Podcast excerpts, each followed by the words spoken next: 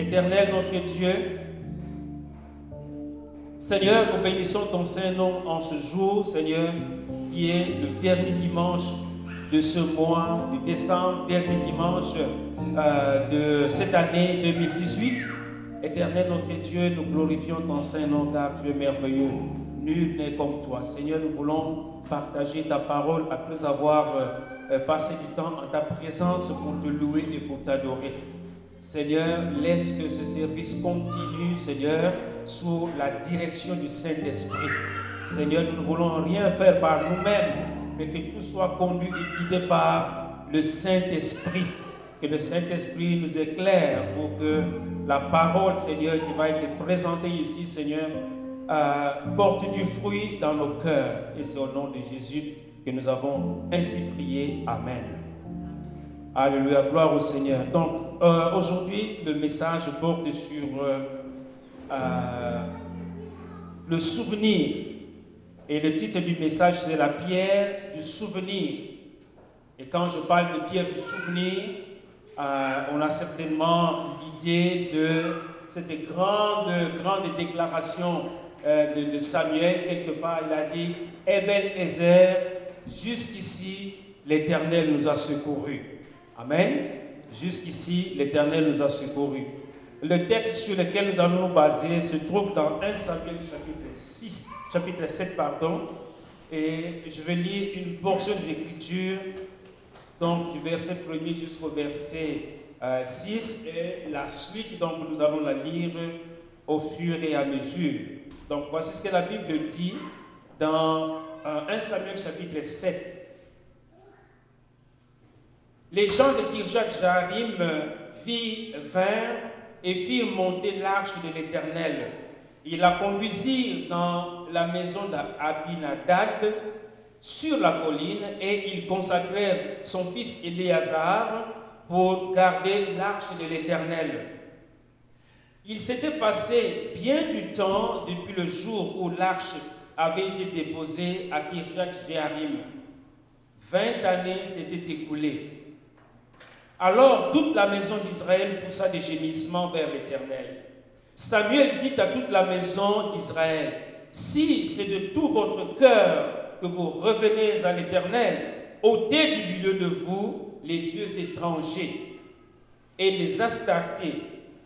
Dirigez vos cœurs vers l'Éternel et servez-le lui seul. Et il vous délivrera de la main des Philistins. Et les enfants d'Israël ôtèrent du milieu d'eux les Baals et les Astartés, et ils servirent l'Éternel seul. Samuel dit, Assemblez tout Israël à Mitzpah, et je prierai l'Éternel pour vous. Et ils s'assemblèrent à Mitzpah. Euh, ils puisèrent de l'eau et la répandirent devant l'Éternel, et ils jeûnèrent ce jour-là en disant, nous avons péché contre l'Éternel. Samuel, euh, pardon, Samuel jugea les enfants d'Israël à Mitzpah. Le verset 7 dit, les Philistins apprirent que les enfants d'Israël s'étaient assemblés à Mitzpah et les princes des Philistins montèrent contre Israël. À cette nouvelle, les enfants d'Israël eurent peur des Philistins. La suite, nous allons la lire euh, chemin faisant. Donc, euh, comme l'a si bien dit notre frère qui nous a conduit dans la louange, nous sommes à la dernière année, donc nous sommes dans la, transition de fin de l'année 2018 et début de l'année 2019. Euh, et un peu à l'image du témoignage de notre sœur, euh, c'est de pouvoir avoir une pensée pour la fin de l'année euh, comment est-ce que Dieu nous a secourus? Dieu est venu à notre rescousse. Dieu nous a aidés de, mille et une manières et nous devons avoir une pensée de, euh, disons, sur ce que Dieu a fait hein, au cours de, cette année. C'est sûr qu'on ne peut pas se rappeler de toutes ces choses et comme dit les, les chants, compte les, les bienfaits de l'Éternel, ils sont tellement nombreux qu'on n'arrivera pas à lister tous, tous les bienfaits de l'Éternel. Et tout en ayant une pensée, donc en gardant la pensée euh, sur l'année 2018, ce que Dieu a accompli, nous devons aussi avoir la même pensée pour euh, l'année 2019 qui va commencer bientôt. Et si on s'appuie sur euh, ce que Dieu a fait, ça va nous inciter, ça va nous encourager, par la foi bien sûr, en comptant sur la grâce de Dieu, que Dieu peut ou va faire encore des grandes choses au cours de l'année qui arrive. Amen. Donc c'est un peu dans cette phase de transition que nous devons regarder notre passé et que ce passé, comment Dieu a agi au milieu de nous, que ce passé puisse nous aider, nous fortifier, nous encourager, euh, nous encourager à, regarder la suite des choses. Amen. Gloire au Seigneur. Euh, ma machine risque de... Voilà. Et donc, euh, le focus, l'élément central, c'est vraiment savoir que Dieu nous a secourus. Et donc, nous allons nous appuyer sur euh, l'expérience, c'est ce que Samuel et les enfants d'Israël ont vécu pour que nous aussi, ça puisse nous encourager, nous inciter à toujours compter sur la grâce de Dieu. Et quand on parle du mot secours, le dictionnaire, si vous faites euh, une recherche simple dans le dictionnaire, le mot secours signifie ce qui sert à quelqu'un pour sortir d'une situation difficile. Amen. C'est ça un secours. Et qui vient souvent d'une source extérieure. Quand on a besoin de secours, ben, soi-même, on, ne vient pas au secours de soi-même. Peut-être dans la prière, oui, mais généralement, on a besoin de l'aide extérieure. Quelqu'un vient et nous apporte euh, soit un conseil, soit quelque chose pour nous aider à pouvoir sortir d'une situation difficile. C'est ça un secours. Et quand on parle de secours, ça veut dire quoi encore? Dans les synonymes, il y a appui, il y a aide, il y a assistance, il y a soutien. Et donc, c'est tout cela. Et donc, la, norme, si vous voulez, c'est que euh, ça s'étend dans différentes situations. Ça peut être de l'aide financière, ça peut être de l'aide matérielle, ça peut être euh, de diverses natures, mais c'est quelque chose qui vient de, l'extérieur pour pouvoir nous aider à pouvoir sortir euh, d'une situation difficile. Et c'est pour cela que euh, le psaume 121, hein, le psaume qu'on appelle encore le, psaume du voyageur, ça veut dire quand on est en voyage, souvent il y a des situations qui peuvent arriver, des situations difficiles qu'on ne peut pas toujours appréhender. Mais le psaume 121 pose une question et donne immédiatement la réponse à cette question. Et le psaume dit, je lève mes yeux vers les montagnes, d'où me viendra le secours? Ça c'est la question. Et la réponse est, le secours me vient de l'Éternel qui a fait les cieux et la terre. Il ne permettra point que ton pied chancelle. Celui qui te garde ne sommeillera point. Amen. L'Éternel qui nous a gardés bien-aimés au cours de l'année 2018 n'a pas sommeillé. Et le même éternel, il ne va pas sommeiller au cours de l'année 2019. Amen.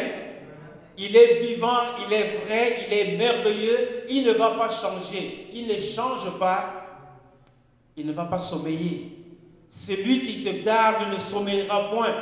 Et si on compte sur l'éternel, quoi qu'il arrive, qu'on soit dans une situation difficile ou une situation aisée, ayons à l'esprit que l'Éternel ne va jamais sommeiller. Amen. Il est là, il va veiller. Il veille au grain. Parce que nous sommes comme la prunelle de son œil. Et Dieu veille sur ses enfants. Voyez-vous, si une poule, hein, une poule va couver quand il y a un, corbeau ou un autre euh, rapace qui veut s'emparer de ce poussin, peut-être ici on ne voit pas ça, mais au village, hein, vous voyez, quand la, poule sort avec ses petits, hein, les petits suivent, et puis quand il y a un, oiseau qui peut s'emparer, la poule va ouvrir ses ailes et les, mettre ce poussin sous ses ailes pour pouvoir les protéger. Alors, si une poule est capable de protéger ses poussins, à combien plus forte raison Dieu ne protégera-t-il pas ses enfants que nous sommes? Amen. Nous devons avoir le regard fixé sur l'éternel. Là, nous sommes encore dans l'introduction. C'est une introduction qui va être un peu longue. Amen. Donc, le secours nous vient de l'Éternel qui a fait les cieux et la terre. Et en même temps, pendant qu'on voit que le secours nous vient de l'Éternel, il y a une mise en garde quelque part dans la parole de Dieu. Elle n'est pas la seule.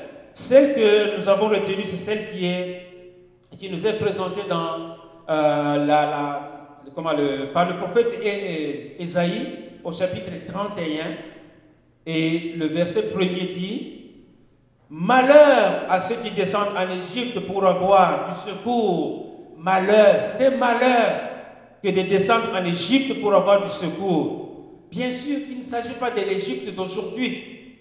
L'Égypte d'aujourd'hui, vous pouvez aller en voyage, vous pouvez aller vous promener. Il ne s'agit pas de l'Égypte d'aujourd'hui, mais l'Égypte dans les temps anciens, qui était euh, la plus grande force, si vous voulez. Euh, toute proportion gardée, on pourrait dire, bon, c'est comme les États-Unis aujourd'hui, même si la Chine est là, hein, ils se battent pour savoir qui est le plus fort, peut-être militairement, financièrement, économiquement, mais à une certaine époque, l'Égypte était la force mondiale. Voyez-vous Et donc la Bible dit, malheur à ceux qui descendent en Égypte pour avoir du secours, qui s'appuient sur des chevaux et se fient à la multitude de chars et à la force des cavaliers, mais qui ne regardent pas vers le Saint d'Israël et ne recherchent pas l'Éternel. Amen. La parole de Dieu nous invite à rechercher l'Éternel. La parole de Dieu nous invite à ne pas retourner en Égypte. Et quand on parle d'Égypte, c'est une image qui nous parle du, du monde, parce que les enfants d'Israël sont partis d'Égypte pour aller vers la terre promise et retourner en Égypte pour aller chercher du secours, c'est un peu tourner le dos à l'Éternel. Au lieu de regarder à l'Éternel, qui va venir en aide à nos besoins, nos situations, on dit non, non, non, moi je vais retourner en Égypte. Et on a vu euh, avec, euh, dans la révolte de Corée comment est-ce qu'ils commençaient à, mettre en, exergue, à, à vanter la, la, nourriture qu'ils avaient en, en Égypte alors qu'ils étaient des esclaves. Ils avaient, ils avaient oublié qu'ils étaient esclaves là-bas, qu'ils avaient des travaux forcés qu'ils devaient accomplir mais on vendait les concombres, le melon, la viande, etc. Et donc, retourner en Égypte, pour nous aujourd'hui, retourner dans le monde, en tant qu'enfants de Dieu bien-aimés, nous le savons que nous sommes sortis du monde. Et retourner dans le monde pour aller chercher du secours, pour aller chercher la puissance, pour aller chercher la gloire, c'est simplement tourner le dos au Seigneur. Amen. La force, la joie, et tout ce dont nous avons besoin, c'est l'Éternel qui est notre pourvoyeur, comme on l'a chanté ici. Puissant guerrier. Amen. Peu importe le combat que tu as, mon frère, ma soeur, appuie-toi sur le puissant guerrier. Amen. C'est lui qui va te donner la victoire en son temps. Amen. Un autre passage qui est dans, euh, euh, dans le livre du prophète Jérémie, au chapitre 5, euh, pardon, chapitre 17. Nous commençons au verset 5. La Bible dit Ainsi parle l'Éternel. Maudit. Il y a deux parties ici dans l'extrait que nous allons lire. Versets 5 et 6 parlent du malheur. Maudit soit l'homme qui s'est confié en, l'homme. Et le verset 7, c'est l'opposé maintenant. Béni soit l'homme qui se confie en, l'Éternel. Amen. Donc la première partie de, ce passage, c'est que maudit soit l'homme qui se confie en l'homme, ou qui se confie dans le monde, ou qui se confie ou qui retourne en, en Égypte. Donc mais voici intégralement la parole de Dieu. Maudit soit donc l'homme qui se confie dans l'homme, qui prend la chair pour son appui et qui, euh, qui détourne son cœur de l'éternel. Qui détourne son cœur de l'éternel. Quand tu détournes ton cœur de l'éternel, c'est la malédiction qui est au-dessus de toi. Il est comme misérable dans le désert. Il ne voit point arriver le bonheur. Il habite les lieux brûlés du désert, une terre salée et sans habitants. Imaginez que vous soyez quelque part, un vaste terrain, désert, vous ne voyez rien et il n'y a pas d'habitants. C'est la désolation, bien-aimée. N'y a pas moyen de vivre, là-bas. Tu ne peux pas communiquer avec quelqu'un. Tu ne peux pas échanger avec quelqu'un. Peut-être qu'il n'y a pas d'eau. Donc c'est un malheur que de pouvoir s'appuyer sur un homme parce que de cette manière-là, de cette façon, eh bien, on est complètement abandonné à soi-même. Mais par contre, le verset, 10, le verset 7 dit ceci. Béni soit l'homme qui se confie dans l'éternel et dont l'éternel est l'espérance. Il est comme un arbre planté près d'un courant d'eau. Le premier, on a dit, il est comme un misérable. Mais ici, il est comme un arbre euh, planté près d'un courant d'eau et qui étend ses racines vers le courant. Il n'aperçoit point la chaleur quand elle vient et son feuillage reste vert. Dans l'année de la sécheresse, oui, il peut y avoir sécheresse, il n'a point de crainte.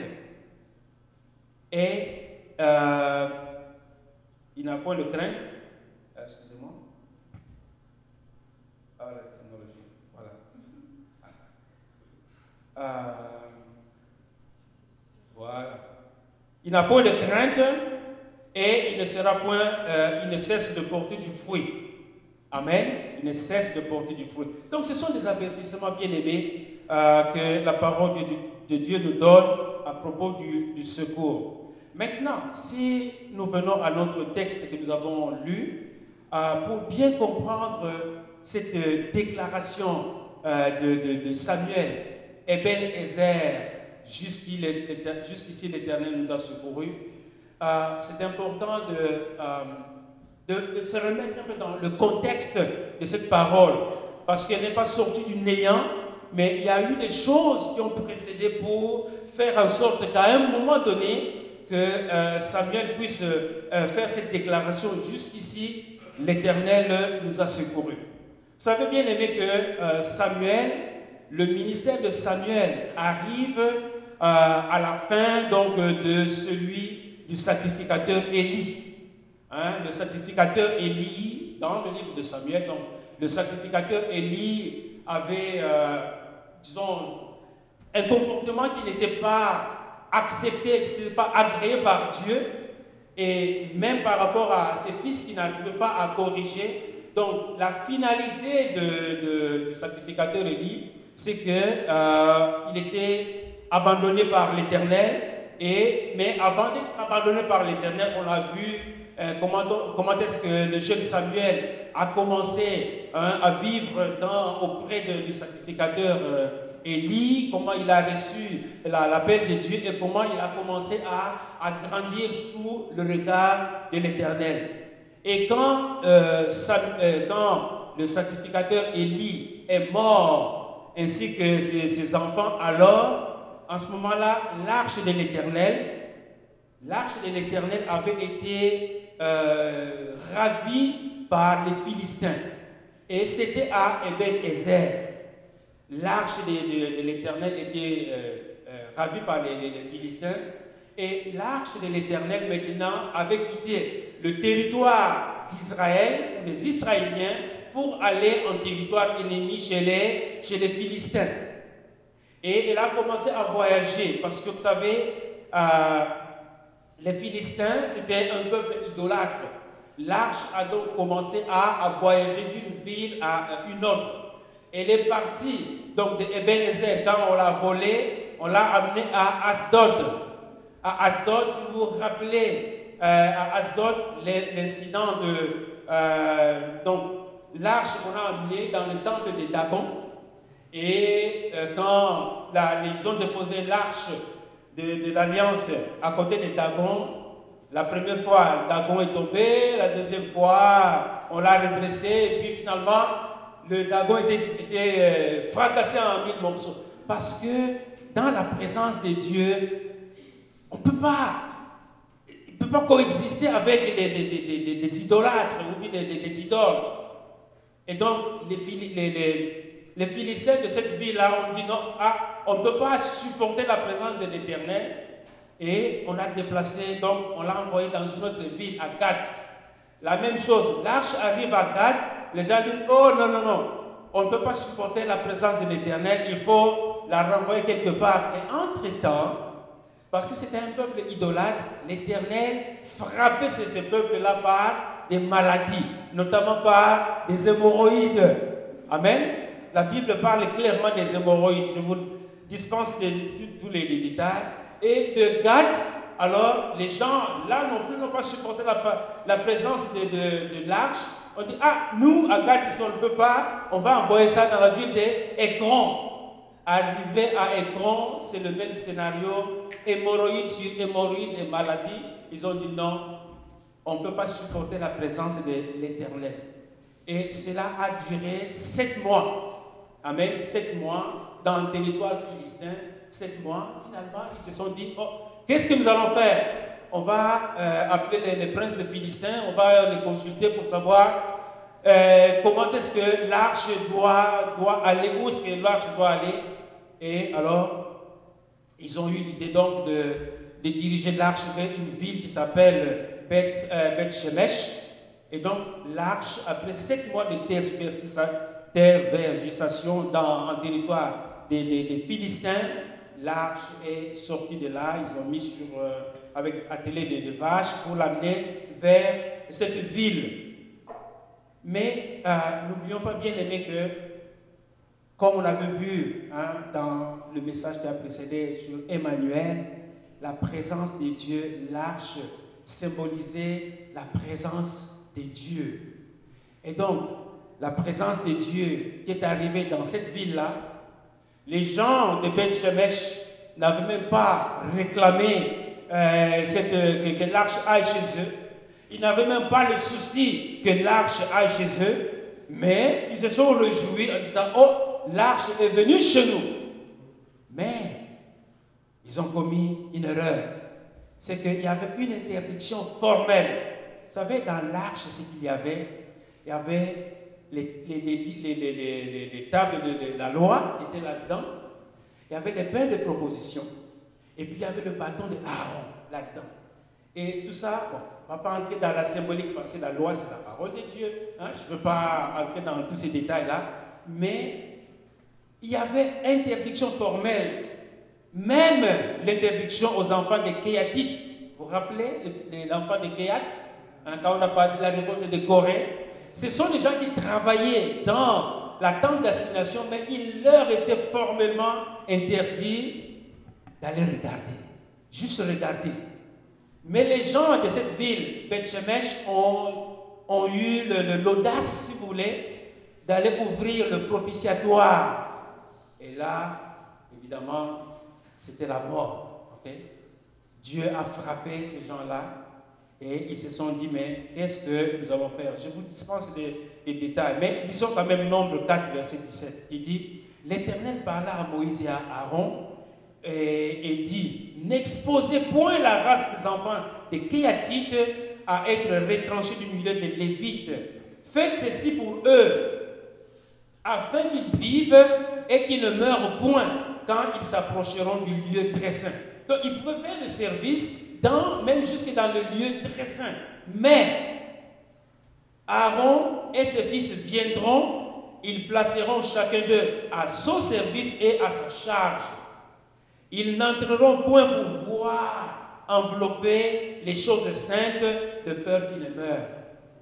Et, donc, les, gens de Beth ont malheureusement ouvert le, couvert, ce qu'on appelle le propitiatoire. Et là, l'Éternel avait frappé euh, les gens de, cette ville.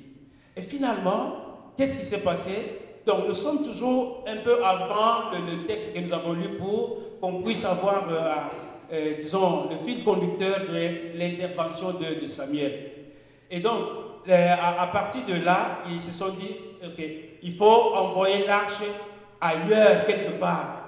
Et l'arche, donc, ils l'ont ils envoyé. Euh, là, on peut lire euh, ce, passage dans 1 Samuel chapitre 6, verset 19.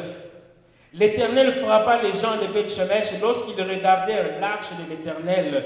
Il frappa 50 000 ou 70 000 hommes parmi le peuple. Donc, le fait simplement d'avoir ouvert l'arche, les gens étaient frappés de mort. Et c'est par milliers. Et le peuple fut dans la désolation parce que l'Éternel l'avait frappé d'une grande plaie. Les gens de Beth Shemek dirent Qui peut subsister en présence de l'Éternel, de ce Dieu saint Et vers qui l'arche doit-elle doit monter en s'éloignant de nous? Ils envoyèrent des messagers aux habitants de Kijat Jearim pour leur dire Les Philistins ont ramené l'arche de l'Éternel, descendez et faites-la monter vers vous. Voyez-vous, l'attitude des gens de Beth Shemesh, c'est qu'ils se sont éloignés de l'arche. Oui, l'Éternel a frappé, mais ils n'ont pas eu à l'idée de dire pourquoi est-ce que l'Éternel nous a frappés Nous allons nous repentir pour que le mal puisse nous quitter. Mais ils se sont éloignés, ils, se sont éloignés de l'arche. Et souvent, vous vous rappelez Caïn, qu'est-ce que Dieu lui avait donné des assurances de ne pas euh, s'éloigner, mais Caïn avait préféré aller loin de la face de l'Éternel et là il était complètement perdu. Et aujourd'hui encore, bien aimé, même dans l'église de Jésus-Christ, quand on parle de la parole de Dieu, ah c'est trop fort, ah mais pourquoi est-ce qu'on dit ça? Ah mais vous êtes euh, euh, peut-être trop exigeant. Mais, mais bien aimé, c'est la parole de Dieu. C'est la parole de Dieu. Et quand on entend une parole peut-être qui vient nous blesser, qui vient nous toucher, la réaction souvent c'est quoi? Ah, bon c'est fini. Moi je ne peux pas continuer comme ça, je ne peux pas aller dans cette église. On ne parle que de moi. Pourtant, pourtant la parole, elle sort de façon limpide, sans viser qui que ce soit. Mais c'est trop fort. Au lieu de se repentir, on va dire Ah, je préfère m'éloigner. Et quand on s'éloigne, eh bien on s'éloigne de la face de l'éternel.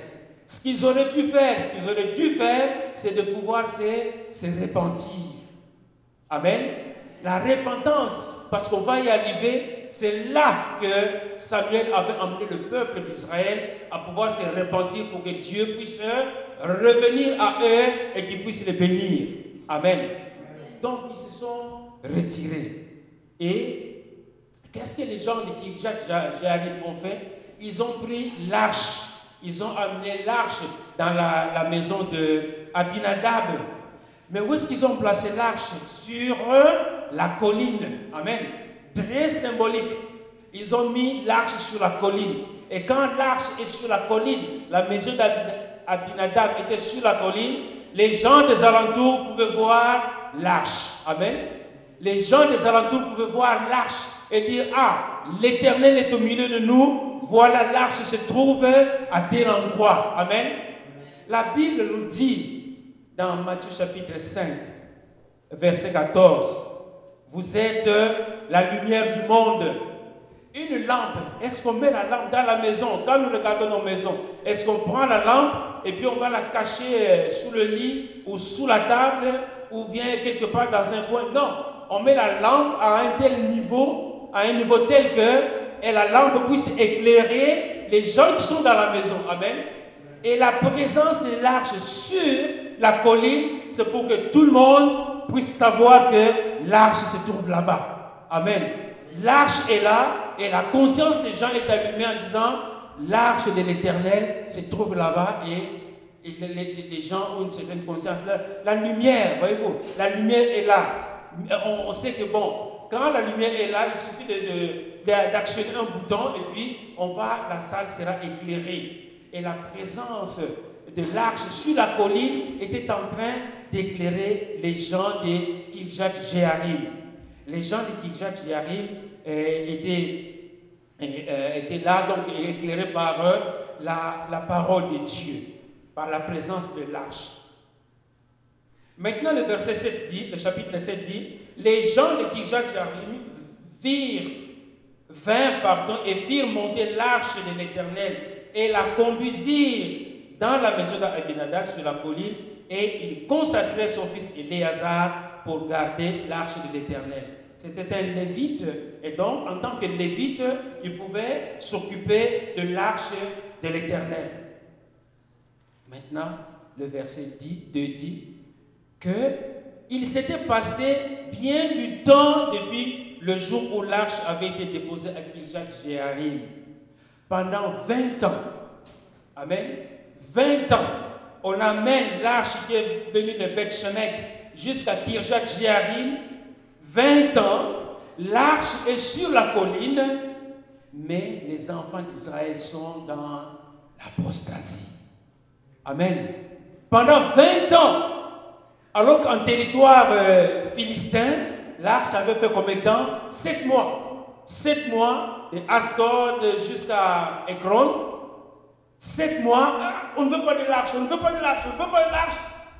Ils ont renvoyé l'arche 7 mois, mais ici, en territoire des enfants d'Israël, l'arche est restée pendant 20 ans parce que les idoles qu'ils avaient contactées ici et là étaient encore actifs dans, parmi les enfants d'Israël. Et les 20 ans, c'était long pour qui bien aimé Les 20 ans, c'était long. Est-ce que c'est pour les enfants d'Israël? Non, pas du tout. Parce qu'ils ne se préoccupaient pas de cela. C'était long pour qui? Est-ce que c'est pour les gens de, de, de Kidjat Non plus, parce qu'ils ne s'en plaignaient pas. Ils étaient au contraire bien. Mais le reste de la population des enfants d'Israël, eux non plus, ils n'avaient aucun souci parce que, en fait, ils s'accommodaient bien avec les idoles. Donc, les 20 ans, c'était long pour, pour Dieu, parce que Dieu a usé de sa patience. Amen. La patience de Dieu. Que chacun de nos bien-aimés regarde à quel moment est-ce que Dieu est entré dans sa vie. Personnellement, peut-être c'est après quoi, euh, trentaine d'années, hein, j'étais quelque part, oui, j'avais l'air de connaître le Seigneur, mais c'est bien plus tard que euh, j'ai accepté le Seigneur, Jésus-Christ comme mon Seigneur et mon Sauveur personnel. Amen. Mais pendant ce temps, Dieu était patient avec moi. Amen. Dieu était patient. Et pour les gens, les enfants d'Israël, il s'est écoulé 20 ans. Et après 20 ans, c'est seulement à ce moment-là qu'ils se sont aperçus de l'absence de Dieu, ou plutôt de, du manque. Ils, ont vu que oui, l'Éternel est quelque part là-bas, mais il n'est pas présent parmi nous. Amen. L'Éternel, on ne voit pas, il n'agit pas au milieu de nous. Et donc, ils ont commencé à ressentir l'absence de Dieu. Pourtant, Dieu était là. Dieu était là, mais il, manquait aux, enfants d'Israël d'ouvrir les yeux pour se rendre compte que Dieu était toujours là euh, à, leur côté. Et donc, pour qu'est-ce qui les a amenés à, pouvoir euh, se rendre compte de la présence de, euh, de, l'Éternel, Samuel dit à toute la maison d'Israël, et quand on parle de Samuel, Samuel ne parlait pas pour parler, mais Samuel annonçait les oracles de Dieu. Et donc c'est la parole qui était sortie de la bouche de, Samuel. Dieu parlait par Samuel. Samuel a commencé à parler aux enfants d'Israël. Il a commencé à parler aux enfants d'Israël. Et, cette parole, ce que disait Samuel, c'est ça qui a commencé à susciter un regain d'intérêt pour l'éternel de la part des enfants d'Israël. C'est en ce moment-là qu'il commençait à gémir. C'est en ce moment-là qu'il commençait à se plaindre en se disant, mais oh non, nous sommes quand même le peuple de Dieu, mais comment se fait-il que nos yeux sont tournés ailleurs au lieu de regarder à l'éternel des armées Donc, euh, Samuel a commencé à, parler et, euh, et donc ça a suscité un réveil euh, un, réveil dans la, chez les, enfants d'Israël. Et donc, pour nous aussi, parce qu'il faut toujours faire la, transposition, ce qui est important pour, pour nous, c'est que c'est la parole de Dieu qui va venir réveiller en nous. La parole de Dieu qui va venir susciter un élan pour nous tourner vers le Seigneur. Ce ne sont pas nos beaux discours, ce n'est pas notre gentillesse, ce n'est pas notre amitié, mais c'est la parole de Dieu. Amen il faut que la parole de Dieu soit proclamée parce que la Bible dit que la foi vient de ce qu'on entend et de ce qu'on entend, la parole de Dieu. Amen. C'est la parole de Dieu. Nos beaux discours ne feront absolument rien. Mais c'est quand la parole de Dieu est proclamée, la parole de Dieu a été annoncée, alors, en ce moment-là, elle va commencer à germer petit à petit dans le cœur des personnes qui l'entendent. C'est pour cela que, bien aimés, nous nous encourageons à pouvoir annoncer la parole de Dieu, beau temps, mauvais temps, insistons dans l'annonce la, de la parole de Dieu. Parce que c'est la parole de Dieu, la parole qui est sortie de la bouche de, Samuel, c'est ce qui a commencé à, susciter de l'intérêt pour euh, l'éternel. Parce que les idoles, comme je l'ai dit, les idoles étaient là et les idoles étaient bien ancrées dans les mœurs des enfants d'Israël. Et c'est pour ça que l'apôtre Paul, quand il s'adresse aux Thessaloniciens, il leur dit notamment ceci, 1 Thessaloniciens chapitre 1er verset 8, la Bible dit, non seulement, parce qu'il est en train de féliciter les chrétiens de Thessalonique, et il dit, non seulement en effet, la parole du Seigneur, voyez-vous, ce ne sont pas des discours, mais la parole du Seigneur a rétendu chez vous dans la Macédoine et dans la Caille, mais votre foi en Dieu euh, s'est fait connaître en tout lieu de telle manière que euh, nous n'avons pas besoin d'en parler. La parole qui avait été annoncée avait tellement pris racine que euh, on ne pouvait pas, ce n'était pas nécessaire d'en de, parler. Parce que maintenant, regardez ce que dit le verset 9. Car on raconte à votre sujet quel accès nous avons eu auprès de vous et comment vous vous êtes convertis Voyez-vous, comment vous vous êtes convertis à Dieu en abandonnant les idoles pour servir le Dieu vivant et vrai. Amen. Quand on vient au Seigneur, bien aimé, on doit abandonner les idoles. Et les idoles, ce ne sont pas simplement les statues ou les images ou les scapulaires ou euh, tout ce qui peut exister, mais les idoles, c'est peut-être euh, un amour envers son épouse qui dépasse l'amour qu'on doit, avoir, qu'on doit avoir envers Dieu. Amen. J'aime tellement ma femme que, Seigneur, toi tu vas venir après ma femme. Amen. Ça, c'est la femme devient quoi? Une idole. Et à l'inverse, oh mon mari, eh, mon. Voyez-vous, chéri, chéri. Et puis, le chéri, chéri prend la place de Dieu. Et là, maintenant, chéri, chéri devient une idole. Amen. Mais c'est d'abord Dieu, voyez-vous. Ou mes enfants. Tu es tellement cute que, ah Seigneur, viens un peu après, chéri, chéri, et puis les enfants. Voyez-vous, on les descend encore d'un troisième degré. Mais c'est Dieu qui doit d'abord être là. C'est d'abord Dieu. Je te loue de tout mon cœur, de toute mon âme, de toute ma force. Amen. Et puis, ma femme, souffre que tu viennes après Jésus. Amen. Et dit ça aussi à moi, dit, mon mari, souffre aussi toi, que tu viennes après Jésus. Amen. Donc les idoles, c'est l'alcool, c'est n'importe quoi qui prend la place de Dieu. Amen. Et l'apôtre Paul a dit ici clairement, comment vous êtes convertis? La conversion, c'est un changement radical de cœur. Comment vous êtes convertis à Dieu? En abandonnant Il faut abandonner. Il ne faut pas les associer idole A, idole B, idole C. Ok, marchons ensemble pour aller vers Jésus. Non, les idoles vont vous freiner. Les idoles vont vous bloquer. Les idoles vont mettre des boulets dans vos pieds de sorte que vous soyez incapable de pouvoir bouger même d'un centimètre. Et l'apôtre Paul est en train d'encourager donc les Thessaloniciens à de pouvoir, euh, du fait qu'ils avaient abandonné les, les idoles. Alors, qu'est-ce qui s'est passé maintenant dans, la suite des temps? Alors, euh, Samuel maintenant a, commencé à agir. Samuel a commencé à agir.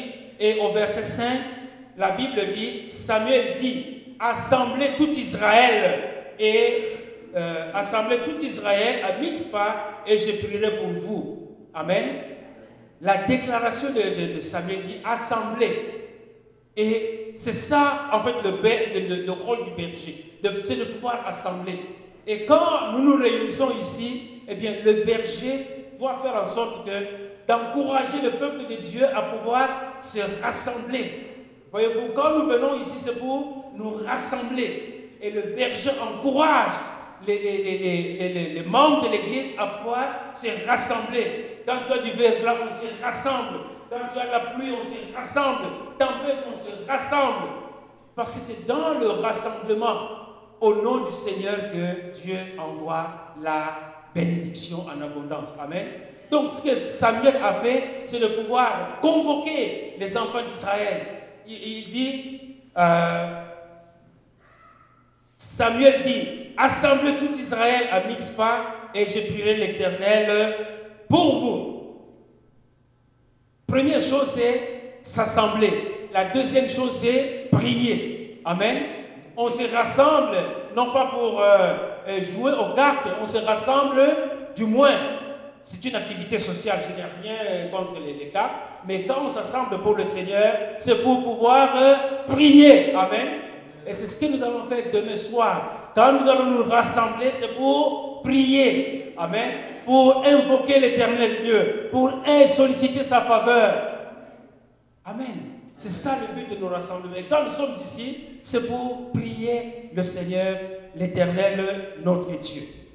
Et donc, rassembler, assembler tout Israël à, à Mitzpah et je prierai pour vous. Ils s'assemblèrent à Mitzpah, puis euh, euh, ils puisèrent de l'eau elle euh, a répondu devant l'Éternel, ils jeûnèrent en ce jour-là en disant, nous avons péché contre l'Éternel. Samuel jugea les enfants d'Israël.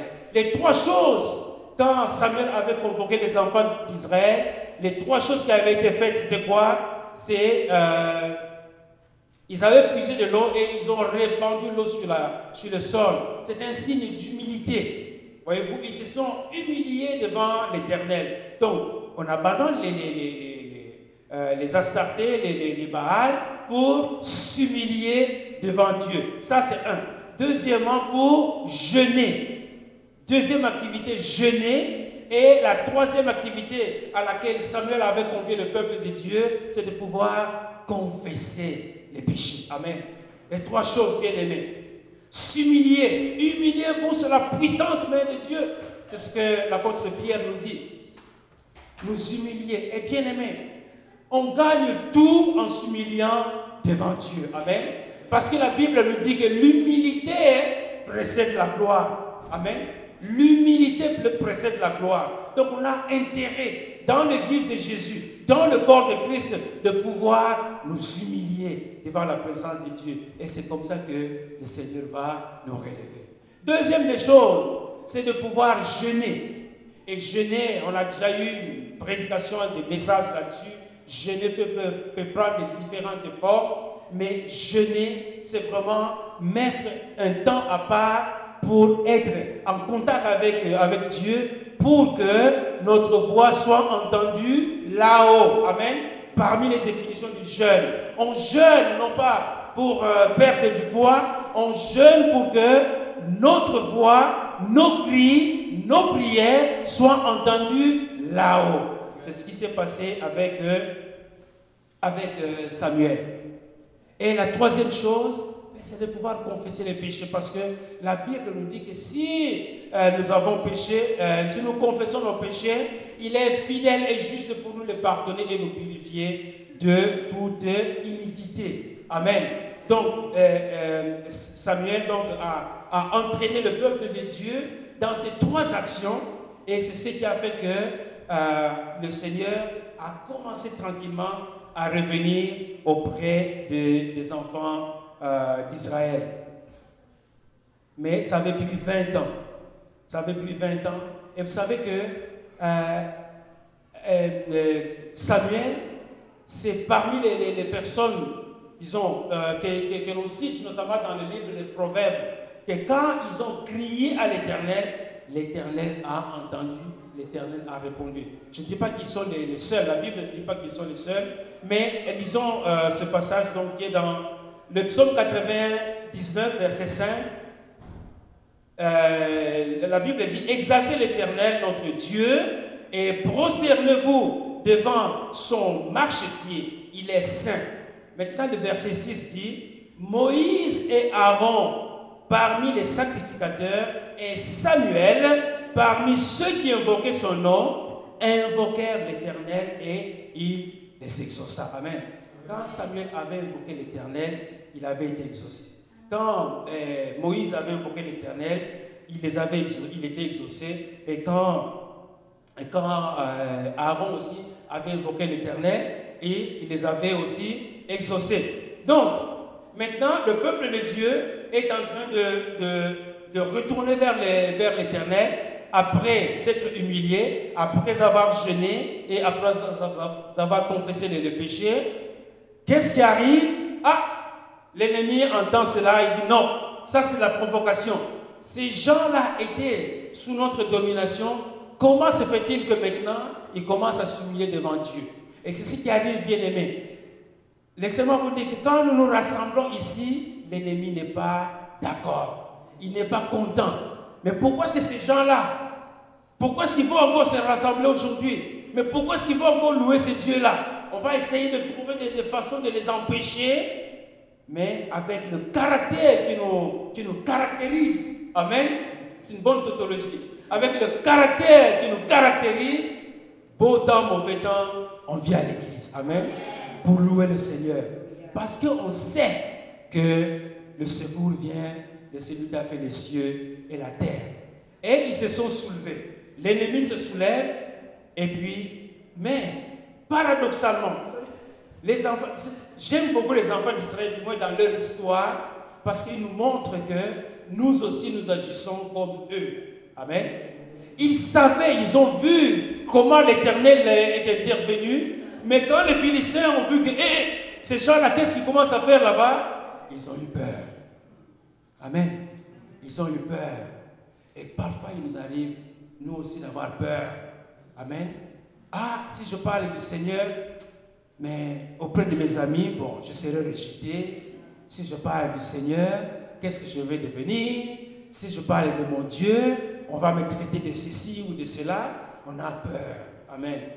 Mais Bien aimé, laissez-moi vous dire que la peur, c'est Satan qui souffle ça. Écoute, ah, calme-toi, laisse passer. Ça, ce n'est pas, pas une occasion favorable. Alors que l'apôtre Paul dit à Timothée, prêche la parole en tout temps. Que l'occasion soit bonne ou mauvaise, favorable ou pas favorable, prêche la parole. Amen. Mais souvent, nous faisons des calculs, on dit, bon, est-ce que c'est la bonne saison qui est là? Ah, non. Seigneur, pardon, pas aujourd'hui. Nous faisons nos calculs et puis on laisse passer l'occasion. Mais le Seigneur, dans tout ça, est patient avec nous. Donc, devant la provocation que les enfants d'Israël ont vue, alors là, euh, les, les enfants d'Israël ont eu peur et il commençait donc à revenir auprès de Samuel pour dire, et Samuel prie pour nous. Et au verset 8, la, Bible dit, ils dirent à Samuel, ne cesse point de crier pour nous, euh, notre Dieu, afin qu'il nous sauve de la main de Philistins. Samuel, verset 9, Samuel prit un agneau de lait, l'offrit tout entier en holocauste à l'Éternel, il cria pour Israël et l'Éternel l'exauça. Amen. L'Éternel l'exauça. Samuel avait offert un holocauste. Amen. Et Dieu l'a exaucé. L'holocauste que Samuel a offert, c'est pour nous le sacrifice que Jésus-Christ a souffert pour que nous soyons agréés devant Dieu. Amen. De la même manière que Samuel avait offert un holocauste Hein, vous savez, euh, euh, il n'y a pas de, pardon sans, sans effusion de sang, ce que la Bible nous dit. Samuel avait offert un holocauste et c'est ce que Jésus a fait pour nous. Il a payé de son sang, il a payé de sa vie pour que nous soyons euh, agréables devant Dieu, pour que nous soyons, que Dieu puisse nous agréer. Et quand Samuel avait fait, il avait présenté cet holocauste, alors les enfants d'Israël, alors Dieu a exaucé la prière de Samuel et il a, donc il a exaucé la, prière de Samuel. Et c'est comme ça que les enfants d'Israël ont eu gain de cause sur les Philistins. Mais il fallait, Dieu fait sa part et l'homme aussi doit faire sa part. Et donc Dieu a donné la, victoire aux enfants d'Israël, mais les enfants d'Israël devaient pourchasser, malgré tout, ils devaient pourchasser l'ennemi qui était déjà vaincu. Amen. Et la, poursuite des Philistins, c'est l'exercice de notre foi. Amen. Nous devons exercer notre foi. De la même manière que la, euh, Bible, le verset 10 dit, pendant que Samuel offrait l'Holocauste, les Philistins s'approchaient pour s'attaquer à Israël, l'Éternel fit retentir euh, en ce jour son, euh, son tonnerre aux Philistins et les mirent en déroute et ils furent battus devant, euh, devant Israël. Verset 11 maintenant dit, les hommes d'Israël sortirent de Mitzpah pour suivre les Philistins et les bâtirent jusqu'au-dessus des bêtes car. Donc nous aussi, Dieu intervient, mais nous devons accompagner l'action de Dieu par notre foi. Nous devons exercer notre foi. C'est ça que les enfants d'Israël ont fait en, poursuivant, en poursuivant les, les Philistins qui avaient fui. Et là, il y a eu cette déclaration alors de Samuel. Donc, après avoir vu tout ce que Dieu a fait, tout le cheminement, la patience de Dieu et l'invocation de Dieu, l'intervention de Dieu, et maintenant la victoire que les enfants d'Israël venaient de, conquérir face aux Philistins, et il s'est déclaré, alors il a déclaré, jusqu'ici l'Éternel nous a secourus mais le secours de l'éternel. Parce que à Ebenezer, Dieu est intervenu de deux manières. À Ebenezer, il y a eu premièrement la défaite des enfants d'Israël en face envers les Philistins. Ça, c'est la, première défaite des, enfants d'Israël envers les Philistins. Mais la deuxième intervention de Dieu, toujours à Ebenezer, c'est la victoire, cette fois-ci, des enfants d'Israël sur les Philistins. Et ça, c'était une leçon pour les enfants d'Israël que, euh, dans ce sens que, en revenant à l'Éternel, en retournant à l'Éternel, c'est là que l'Éternel donne la victoire. Et le retour des enfants d'Israël se fait de quelle manière? C'est au travers de la, la repentance. Amen. C'est au travers de la repentance. Bien aimé, la repentance, c'est un élément clé pour pouvoir pour que nous puissions entretenir notre relation envers Dieu, envers le Seigneur. Parce que nous sommes des humains, nous péchons tantôt d'une manière ou d'une autre, mais la soupape que nous avons, c'est de pouvoir retourner auprès de l'Éternel au travers de la, de repentance. Et c'est en se répandant que les enfants d'Israël sont retournés euh, à, l'Éternel. Et donc, l'endroit la, c'est-à-dire la pierre que, Samuel avait posée, c'est la pierre pour symboliser que Dieu est venu nous secourir. Parce que nous étions en face des Philistins qui étaient là pour euh, euh, venir nous, comment, nous, massacrer. Mais Dieu est intervenu. Et bien aimé, je reviens au message de nos deux, deux derniers témoignages de nos deux sœurs. C'est que regardons en arrière pour dire là où l'Éternel nous a secourus, que ça puisse nous inciter à compter sur la grâce de Dieu pour l'année qui arrive. Que ça soit comme un mémorial. Quand Samuel avait planté cette pierre, c'était un mémorial. Et les gens, les enfants d'Israël qui passaient par là, se rappelaient, se souvenaient que non, Dieu est intervenu. Si Dieu est intervenu, c'est par le biais de la repentance que nous avons eue, c'est comme ça que le Seigneur a agi pour pouvoir nous délivrer, pour pouvoir nous libérer de la main des de, Philistins. Amen. Et donc, Eben Ezer, c'est à la fois la pierre que euh, Samuel avait érigée à cet endroit, mais c'est aussi la contrée qu'on appelait aussi Eben Ezer. Et donc, quand on arrive à ce niveau-là, on se rend compte que non, Dieu ne change pas. Mais quand on se voit de Dieu, on revient à lui, on retourne à lui par le biais de la, de. Zacharie chapitre 1 verset 3 nous dit, Dis-leur donc, ainsi parle l'Éternel des armées, revenez à moi, dit l'Éternel des armées, et je reviendrai à vous, dit l'Éternel des armées. Il faut que le peuple de Dieu retourne à l'Éternel. On n'a que faire des idoles bien-aimées. On connaît tellement les bontés de Dieu, la grandeur de Dieu. On a chanté la fidélité de Dieu. On a chanté la sainteté de Dieu. Qu'est-ce que nous avons à faire? Des idoles. Joël chapitre 2 verset 12 dit, Maintenant encore, dit l'Éternel, revenez à moi de tout votre cœur avec des jeûnes, avec des pleurs et des lamentations. déchirez vos cœurs et vos vêtements et revenez à l'Éternel, votre Dieu, car il est compatissant et miséricordieux, lent à la colère et riche en bonté, et il se répand des mots qu'il envoie. Et Samuel avait une pleine confiance en Dieu. Samuel n'a pas douté du tout qu'en invoquant son Dieu, que Dieu allait intervenir. Samuel n'a pas eu le, moindre doute dans son cœur que est-ce que Dieu va agir, est-ce que Dieu va intervenir? Il savait que Dieu allait agir parce qu'il a vu comment Dieu a été intervenu dans, dans le passé, même dans sa, sa propre vie. Et Samuel ici nous rappelle aussi notre père Abraham dans la foi. C'est pour cela que nous lisons dans Romains chapitre 4, verset 18.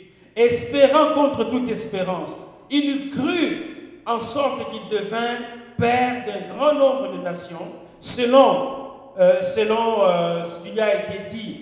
Tu seras, telle sera pardon ta postérité. Et sans faiblir dans, sa, dans la foi, il ne considéra point son corps déjà usé, puisqu'il était près de 100 ans et que Sarah n'était plus en état d'avoir des enfants.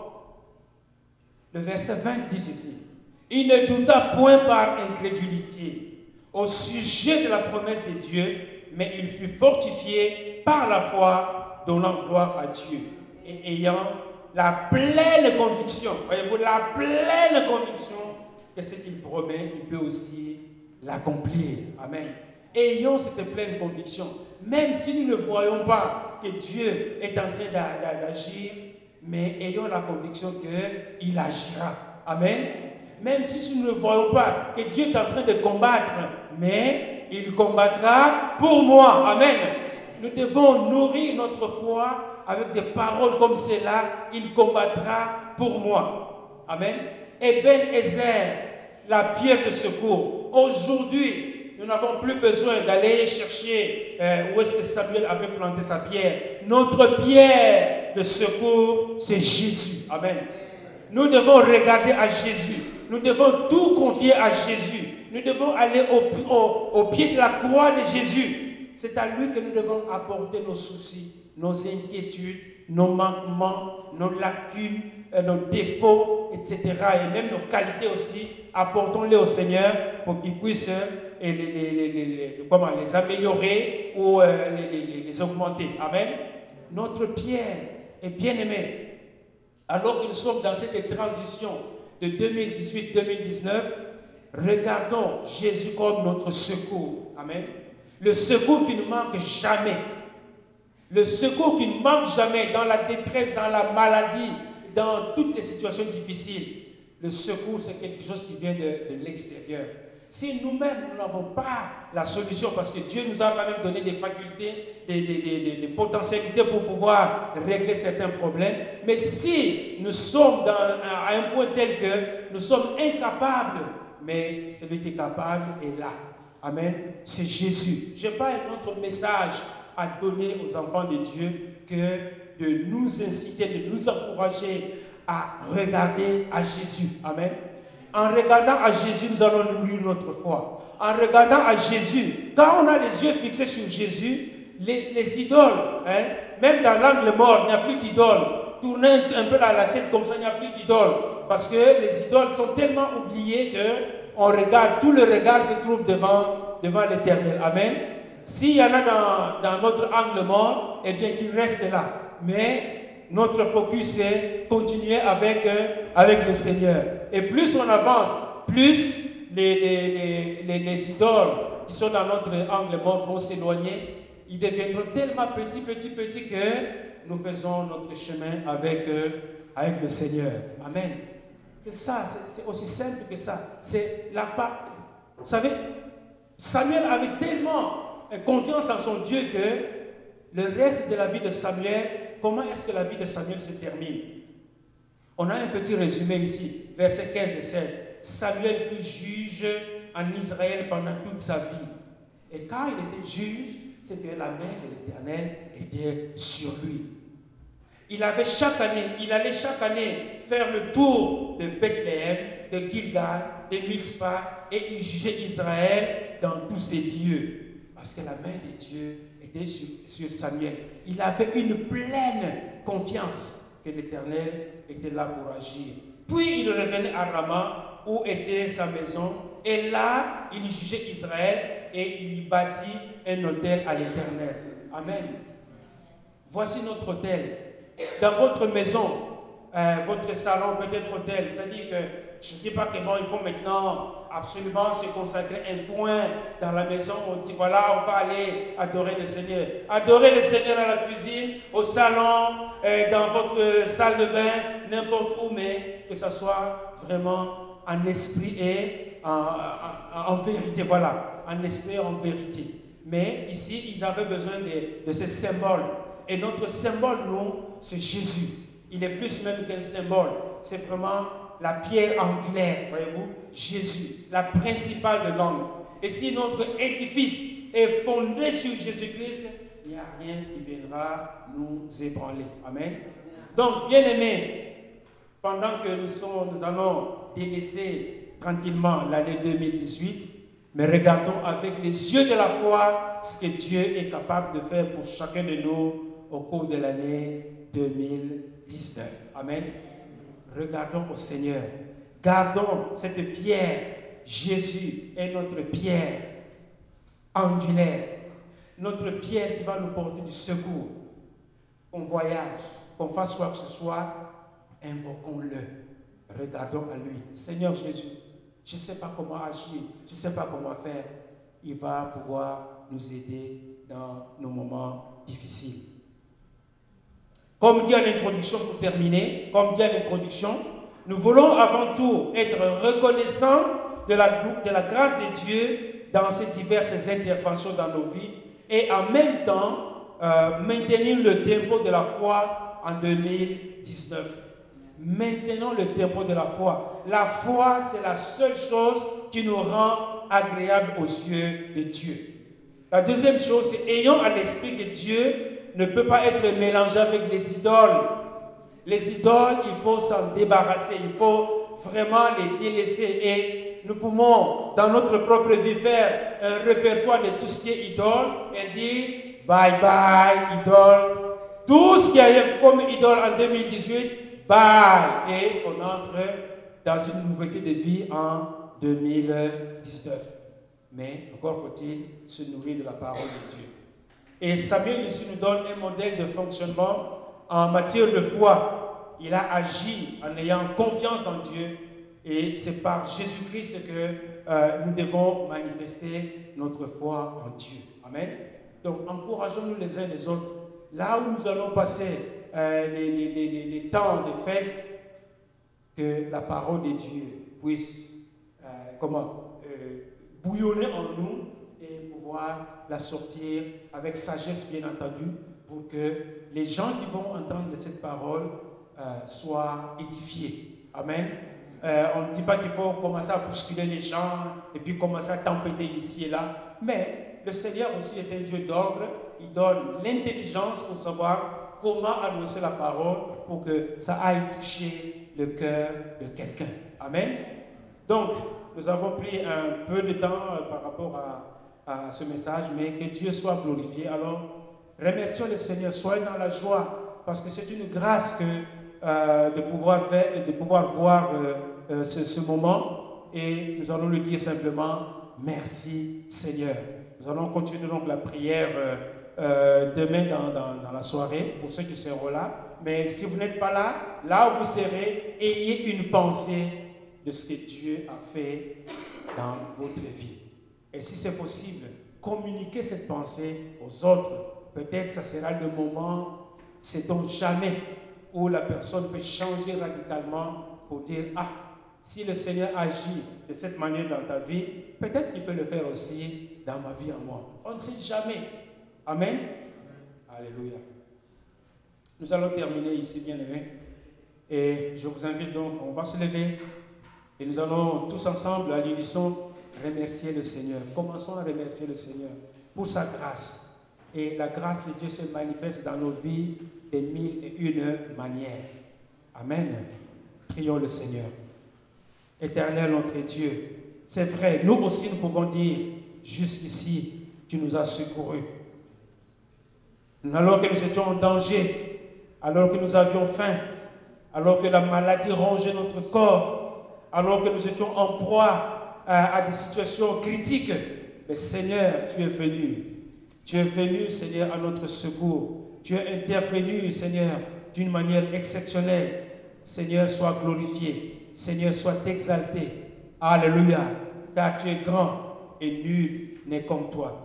Merci Seigneur, parce que c'est toi qui nourris tes enfants. Oui, pas seulement la nourriture euh, physique, mais surtout et avant tout la nourriture spirituelle. Seigneur, tu t'es servi de Samuel pour instruire ton peuple. Laisse que Seigneur, que tu puisses te servir de chacun de nous ici, Seigneur, Alléluia, pour pouvoir annoncer ta parole, Seigneur. Et ceux qui reçoivent ce message en différé, soyez encouragés pour que la parole de Dieu, Alléluia, qui est en train de germer dans votre cœur, puisse vous toucher et qu'elle touche ceux qui sont auprès de vous, Alléluia, pour les amener à la repentance, à accepter Jésus-Christ comme Seigneur et comme Sauveur personnel, pour expérimenter l'amour de Dieu, pour expérimenter la paix de Dieu, pour expérimenter la joie du Seigneur. Père, sois béni et sois glorifié au nom puissant et merveilleux de Jésus, ton Fils, notre Seigneur et notre Sauveur. Amen. Amen. Alléluia. Gloire au Seigneur.